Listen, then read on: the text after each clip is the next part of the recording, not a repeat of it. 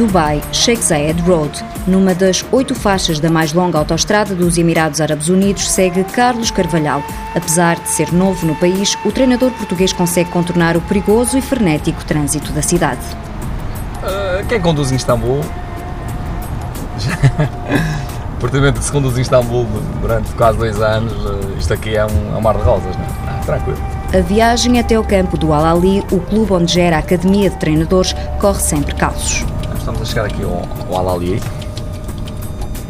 Entramos aqui pela porta que nos facilita mais um bocadinho. Isto aqui, lado esquerdo. Ali estão a fazer um, a academia, portanto, é, é uma infraestrutura dos balneares, etc., toda nova. Aquilo é tudo velho, eles estão a fazer tudo novo. Vai ser inaugurado.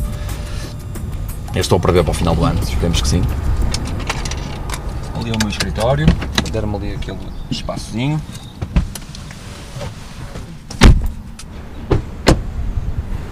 Deram-me este Mercedes também. Tinham-me dado um, um BMW novinho, pá, tão bom, gostava tanto, de repente, ah, vamos ter que trocar de carro, mudamos de sponsor. Deram-me um Mercedes 0 km. Não está satisfeito com isso? Estou. que chatice. Está, está-se bem, não há problema. Salam Carro, casa, visto para a família, seguro de saúde, escola para os filhos e salários principescos são elementos que levam muitos ocidentais a escolher a região do Golfo Pérsico para trabalhar e para os profissionais de futebol não é diferente. Carlos Carvalhal assume que, apesar do desafio profissional estar a ser aliciante, o dinheiro foi um argumento forte para tomar a decisão. Sem dúvida, não estar com hipocrisias e estar a alimentar só o lado, o lado do trabalho, não entro nunca por esse caminho não, a questão financeira foi importante, eh, fiz realmente um bom contrato, não terá sido a decisão fundamental, que eu felizmente também tenho a minha vida perfeitamente organizada e equilibrada, portanto não sou uma pessoa que vive necessariamente com a necessidade do dinheiro do futebol para viver, tenho a minha vida perfeitamente organizada, mas evidentemente que teve o seu peso, não foi o fundamental, mas teve um peso importante, a questão financeira. Vítor Pereira, ex-treinador do Futebol Clube do Porto e agora técnico do Al Ahly de Jeddah, na Arábia Saudita, foi outro português a agarrar a oportunidade de uma vida. A argumentação, conta, foi irresistível. Este clube árabe, o Al Ahly, eh, investiu em força, foram ter comigo a Portugal, a minha casa, o príncipe também foi, ficou o avião estacionado e não sei onde lá, portanto tiveram lá nove dias para me convencerem.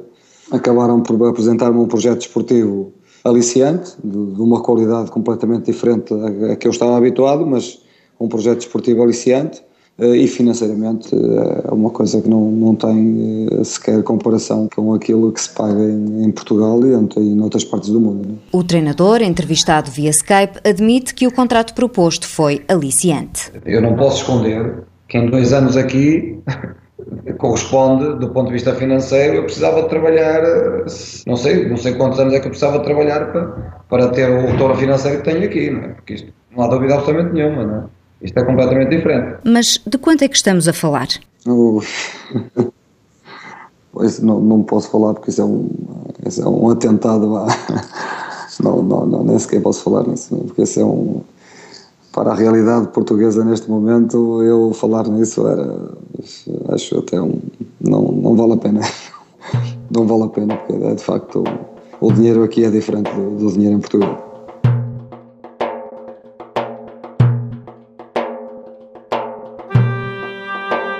Os valores exatos ficam guardados no cofre, mas, de acordo com um empresário na região que prefere manter o anonimato, em números gordos, um profissional de futebol consegue ganhar no Golfo Pérsico entre 4 a 5 vezes mais do que na Europa. Se, por exemplo, tiver um salário de 200 mil euros, na Primeira Liga dos Emirados ou da Arábia Saudita, consegue facilmente subir o rendimento para 1 milhão. Para além disso, há outras mordomias. Eu, sinceramente, eu acho que sou claramente uma pessoa privilegiada aqui. Né? Para me tratar de tudo, eu tenho não sei quantas pessoas à disposição, né? para me tratar da escola dos miúdos, para me tratar de casa, de, seja o que for, o que eu preciso. Eu tenho um, dois ou três motoristas se quiser, e as pessoas aqui procuram me agradar como reconhecem e fizeram um esforço muito grande para eu vir para aqui, do ponto de vista financeiro, e reconhecem que eu posso mudar o clube, que aqui não me falta nada as pessoas são amáveis comigo, as pessoas só não me dão aquilo que não podem sei lá, eu, eu imagino que eu diga assim, quero ir à praia. Eu, passado um bocadinho, já me estão a dizer: tens uma casa disponível na praia, sempre que quiseres ir, diz que nós alugamos a casa para ti. Estes são, no entanto, privilégios que não estão ao alcance de todos. Bruno Lage, que treinava as camadas jovens do Benfica e está há cerca de dois anos no Al-Ali do Dubai, diz que é preciso conter o deslumbramento. Que as pessoas não pensem que isto é um mar de rosas, porque não é. Porque há aqui duas situações. Uma é nós realmente sermos convidados a vir trabalhar para o país. Quando surge esse convite, as pessoas uh, dão-nos boas condições para viver. Outra, que é o que às vezes as pessoas, ah, eu vou lá e vou tentar procurar um trabalho. Aí é muito mais difícil. Aí é muito mais difícil. Agora, a oportunidade a aparecer, se as pessoas realmente uh, tiverem uma a proposta, claro que aqui pode-se atingir coisas boas em termos profissionais, em termos de um bom contrato, em termos uh, sociais, por isso é uma boa experiência. Rui Guimarães, treinador de futsal do Al Vassel, atual campeão dos Emirados Árabes Unidos, está a usufruir dessa experiência há cerca de três anos. O trabalho no clube e também na seleção nacional tem-lhe proporcionado viagens inesquecíveis. Acho que quase todos os países que visitei desde que estou cá nunca imaginei, porque eu não me imaginava sair de países europeus Uh, mas posso dar exemplos da Coreia do Sul, nunca imaginei, Tailândia, Líbano, países que muitas pessoas têm uma ideia errada, alguns gostei positivamente, outros nem tanto, mas para mim é um privilégio poder conhecer todos esses países. Os Emirados são para Rui o sétimo país onde já trabalhou e onde encontra maiores diferenças. O Golfo Médio Oriente é uma zona, em termos financeiros, que é mais compensador trabalhar, porque eles têm outros argumentos, eh, outro poder de financiamento mas em termos de trabalho as diferenças são imensas. Basta ver que os clubes, a maior parte não são profissionais, porque os seus jogadores têm salários muito altos nos seus trabalhos, ou seja, dificilmente poderão um dia aspirar a ser profissionais da modalidade. Em termos de trabalho, também se nota bastantes diferenças, porque a qualidade não é a mesma de um jogador europeu, não há uma escola como existe na Europa, mas estão a ser dados passos nesse sentido.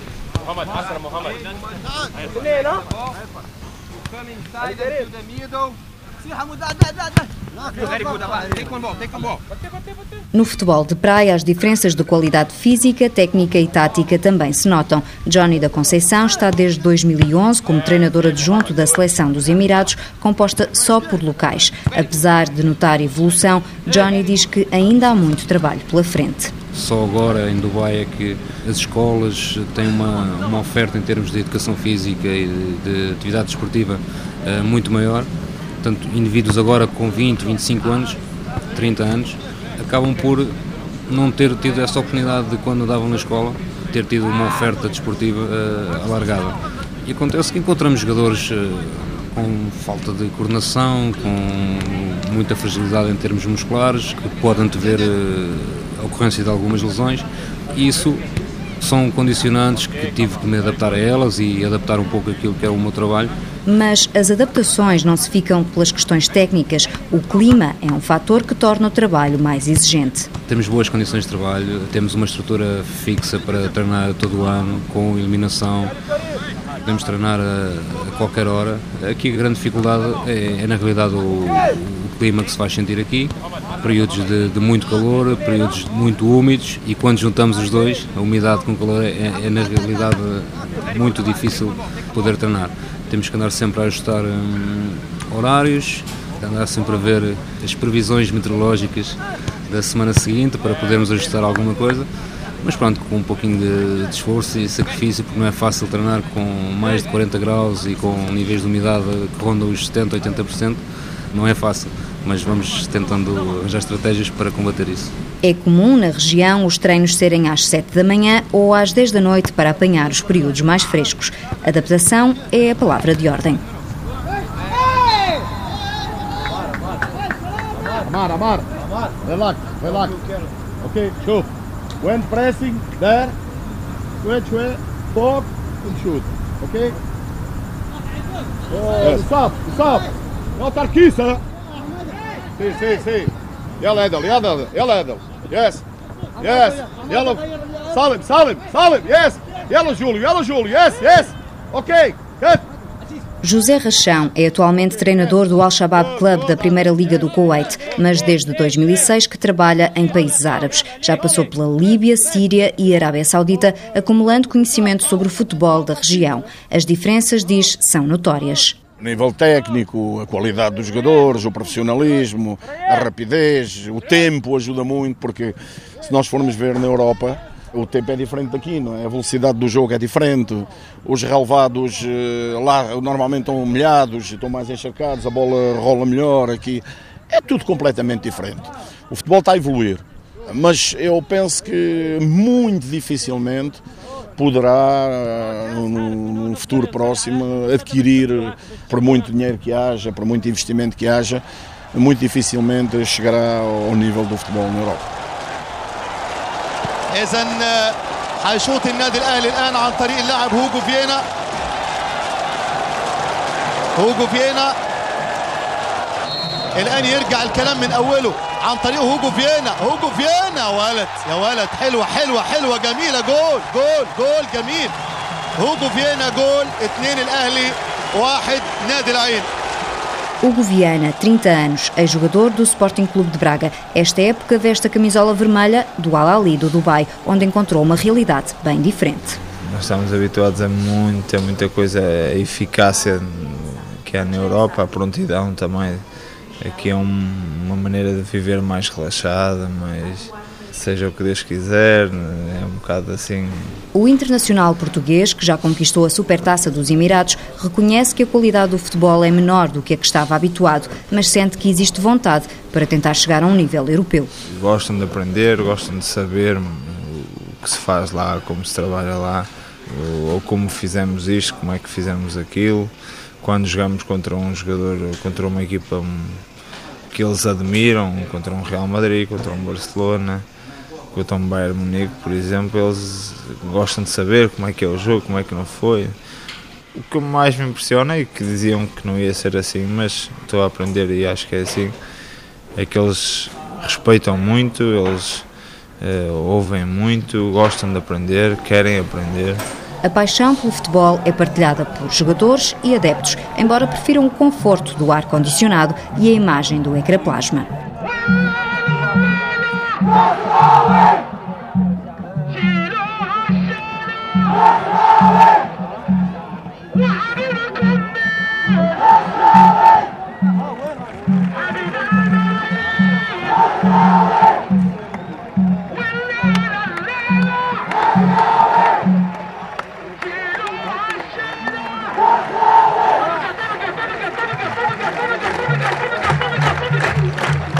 Estes sons, do derby do Dubai entre o Al Nasser e o Al Ali, são coisa rara de encontrar. Normalmente, nos Emirados, os estádios estão quase vazios, algo que, no entanto, não afeta o Viana. É óbvio que é completamente diferente, mas é uma questão de te preparares e saber um pouco para o que vens. E eu sabia, preparei-me mentalmente para isso, mas é óbvio que os primeiros jogos notas diferença. Embora eles, sendo poucos, fazem muito barulho dentro do estádio, por isso é uma maneira de viver diferente, que não deixa de ser uma maneira também para eles muito, muito apaixonada. Já o colega de balneário, Ricardo Quaresma, não tem a mesma opinião. Chegou no início deste ano ao Dubai e confessa que não se adaptou à falta de público. Olha, uma coisa que eu notei muito é, é a pressão no, no dia a dia, a pressão do, no próprio dia do jogo. Não há tantos adeptos, não há aqueles fanáticos que há na, na Europa. E isso faz falta? Claro, acho que todo, todo jogador gosta de sentir pressão e, e eu falo por mim, sou uma pessoa que gosta de de jogar com a pressão em cima de mim. Eu se não sentir pressão de, de tudo o que envolve o futebol, o futebol para mim não faz sentido e isso a mim custou-me um bocado a adaptar-me e está-me a custar a adaptar-me e é um mundo que nós temos que nos habituar, mas sinceramente a mim está-me a custar a, a habituar porque venho de, de, clubes e de países que, vivem muito o, o futebol e chegando aqui não, e não ter quase ninguém no estádio, não, não sentir aquela pressão no dia a dia, a mim não, não está a ser fácil lidar com isso. O antigo jogador do Besiktas saiu do fanatismo dos adeptos turcos para a tranquilidade dos Emirados, uma mudança que abalou a sua motivação e que, acredita, não se enquadra nos objetivos de jogadores mais ambiciosos. Um jogador tem sempre a ambição de, de poder estar no, no, topo do futebol. E nós sabemos que vindo para o Dubai não vais estar no topo do futebol. E vais perder muita coisa, por exemplo, a seleção, que é importante para um jogador se eu estou bem na, na Europa, não vou estar a pensar em vir para, para o Dubai. O facto de serem campeonatos menos competitivos afeta jogadores e treinadores. Vítor Pereira diz que fomentar a cultura de vitória no clube saudita tem sido um dos maiores desafios. Para quem vem de um clube como eu vim, de um clube extremamente competitivo, extremamente hum, agressivo no, no sentido do, da busca do objetivo, com uma pressão constante, uma pressão, mas uma pressão que, que é preciso, para se ganhar é preciso ter essa pressão. Cair num clube em que quando se empata as coisas eh, parece que ficam na mesma, isso a mim eh, pronto, é uma coisa que me tem incomodado muito e que me tem às vezes levado ao desespero. Não é?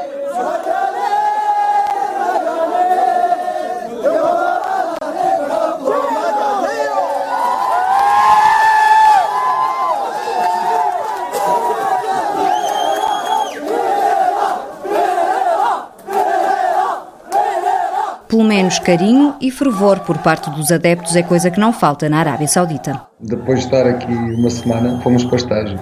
E fomos para estágio para as montanhas, para Aba. E eu não imaginei que o clube tivesse tantos adeptos em Aba, que é longe daqui. Nós tivemos que ir de avião.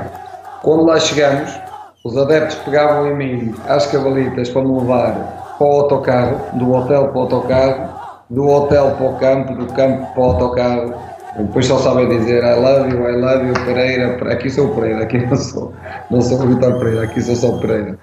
Eu, eu vim com aquele hábito de Portugal de usar a braçadeira de treinador.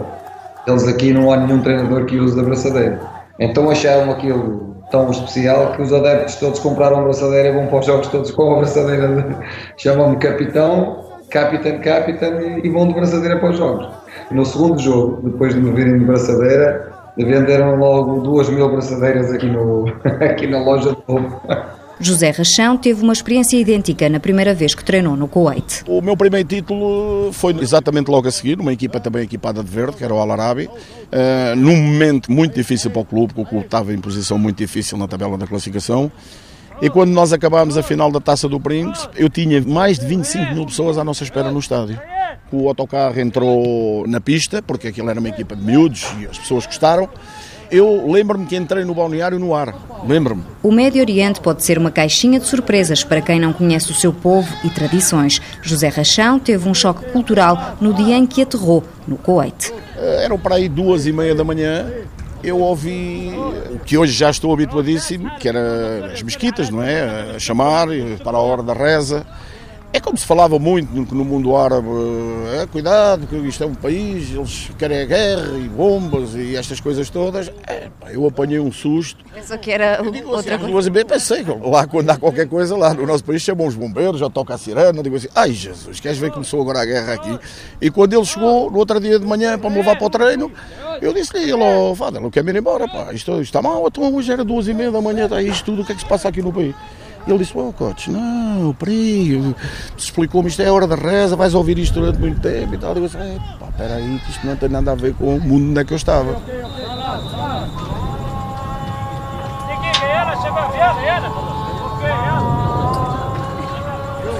Foi a primeira vez que eu ia para um minuto por causa da reza. Normalmente nós não paramos. Mas eles também fazem os jogos às vezes uh, num horário diferente uh, da reza. Uh. O primeiro jogo que eu fiz, eles foram rezar ao intervalo, eu escrevi tudo no quadro, quando olhei para trás da vida de um jogador, digo, onde é que estão os jogadores?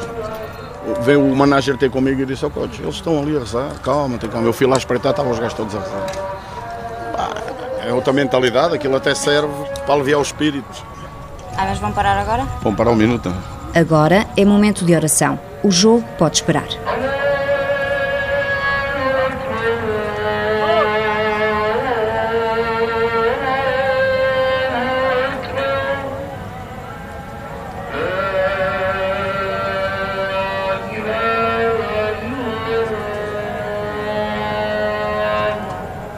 Para os muçulmanos, as cinco orações diárias são para cumprir, assim como as obrigações do Ramadão, uma celebração islâmica que implica jejum total entre o nascer e o pôr do sol, em pleno pico do verão.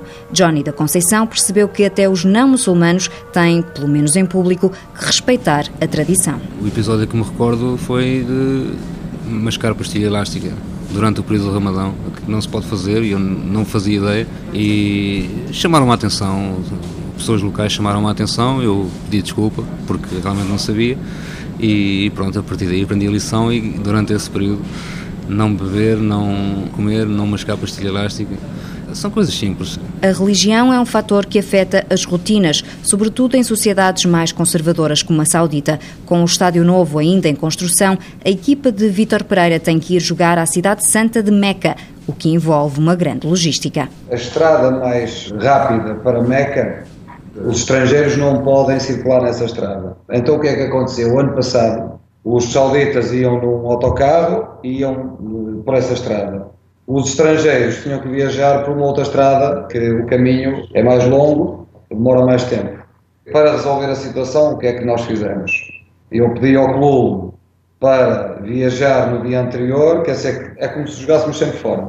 Porque em Meca os estrangeiros não podem ficar nos hotéis. Então o que é que acontece? Nós temos que viajar para uma cidade que fica a uma hora e um quarto de Meca, no dia anterior, que é Taif, ficamos num hotel em Taif e depois fazemos uma hora e um quarto viagem de autocarro para o jogo.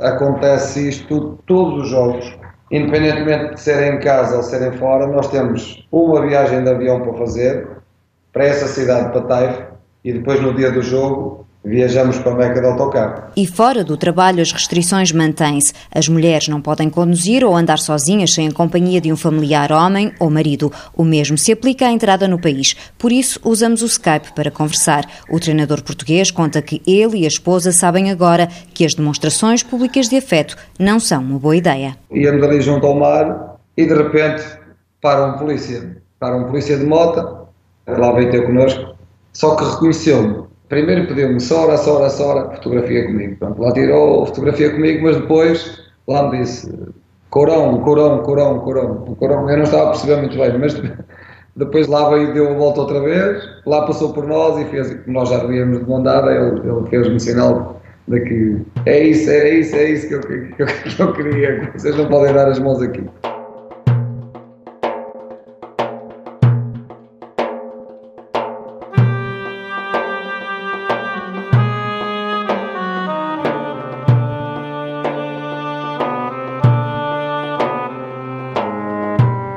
Viver e trabalhar no Golfo Pérsico exige de um ocidental grande capacidade de adaptação, mas são cada vez mais os que arriscam.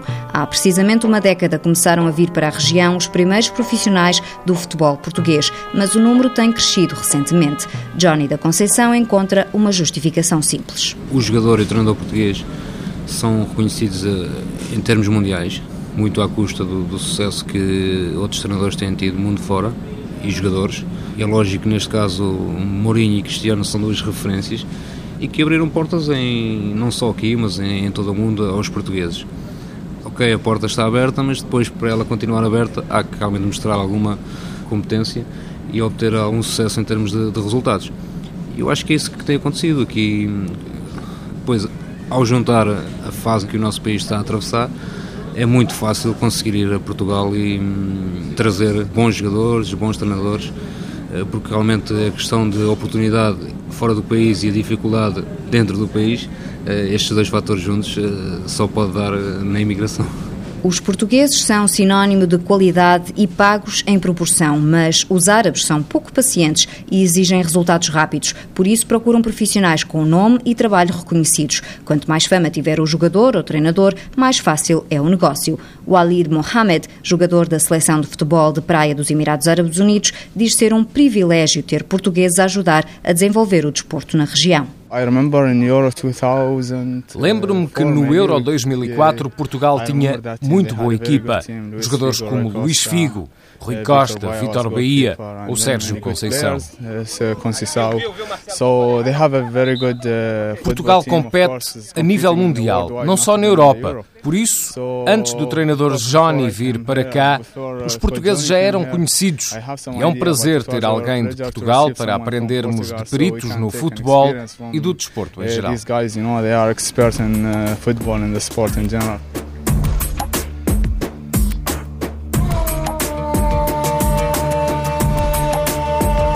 Apesar de os clubes estarem limitados a contratar apenas três jogadores ocidentais por época, sendo esta uma região em que o futebol está em desenvolvimento, Bruno Lage e Rui Guimarães acreditam que este pode ser um mercado do futuro para muito mais portugueses, sobretudo treinadores. Eu não acho, eu tenho a certeza disso, porque Basta ver que todos os anos tem sido maior o número de portugueses cá e, e mediante as dificuldades que, que, o nosso país atravessa, com certeza que nos próximos anos serão ainda mais portugueses cá. Basta ver que este ano tivemos quase um aumento de 50% do número de portugueses que trabalham com o desporto nos Emirados. As minhas profissionais são recentes, de um ano para o outro. Para quem conhece do Al-Ali, a mentalidade foi de reestruturar a academia. Sinto que os outros clubes estão a ter essa atenção porque para se conseguir atingir objetivos de acordo com estas restrições tem que ser uma base de jogador local com qualidade. O treinador português continua a obter bons resultados em termos europeus. A imagem do treinador português é uma imagem de um treinador organizado, com uma boa metodologia, com vontade de, de trabalhar. Por isso, acho que é tudo uma questão de oportunidade. Os treinadores são os que têm tido e aproveitado mais essa oportunidade. Já os jogadores portugueses na região contam-se pelos dedos. Carlos Carvalhal admite que este seja um mercado menos tentador para futebolistas. Tem a ver com o facto de, do mercado dos jogadores aqui ser limitado. É? Para além de ser limitado e pagarem bem, eles querem jogadores top, querem jogadores bons, jogadores de top, jogadores de seleção, é? e os jogadores de seleção portugueses de top têm outros mercados alternativos, que, não este. Isto é a realidade. E ganham bem também, não é? E ganham bem, não é? O jogador português hoje de seleção é um jogador que ganha bem, que é bem remunerado. Jogadores da Inglaterra, jogadores na Turquia, que são muito bem, muito bem remunerados, né? em que se calhar são melhor remunerados lá em campeonatos mais competitivos até do que aqui, portanto não optam por não vir. E quanto aos que cá estão, projetos para o futuro? Neste momento sinto-me feliz, sinto-me realizado, mas uh, depende do, de tudo, de, de propostas uh, e de projetos essencialmente penso manter-me por cá mais alguns anos, porque sinto que o meu trabalho cá é respeitado, sinto que já consegui criar um nome e uma imagem positiva neste país. Vai depender muito daquilo que forem os resultados desportivos aqui eh, e também de, realmente da oferta em termos de trabalho que eu possa vir a ter. E eu estou focado neste trabalho e eu vou dar o meu melhor aqui por este trabalho. É assim que eu funciono. Não penso muito no futuro, não penso muito a mim, eh, hoje, amanhã logo. E penso que em janeiro as coisas vão, vão correr melhor e eu possa voltar à Europa e possa voltar a, a jogar e, e a demonstrar o valor que tenho também. Eu não consigo estar aqui muito tempo, porque hum, a minha motivação passa por trabalhar em Inglaterra, por trabalhar no campeonato inglês, no campeonato italiano, no campeonato com alta visibilidade e que corresponda à minha ambição e à minha motivação. O que eu pretendo, evidentemente, é voltar para o meu habitat natural e para a adrenalina do banco e das equipas. Portanto, não sei se isso vai acontecer no final da época, não sei se vai acontecer daqui a dois anos, mas vai acontecer com certeza e vou voltar ao banco. Eu gostava de ficar aqui alguns anos, mas sejamos sinceros, eles têm dinheiro, se não estiverem muito contentes, despacham e vem outro, não há nenhum problema, isto é mesmo assim. Por isso, o futuro é dia a dia. O futuro fica em aberto para os que cá estão e para os que possam vir. Os portugueses são cada vez mais atraídos para o futebol nas Arábias, onde querem deixar marca, levando em troca a bagagem recheada de poupanças e de experiências únicas.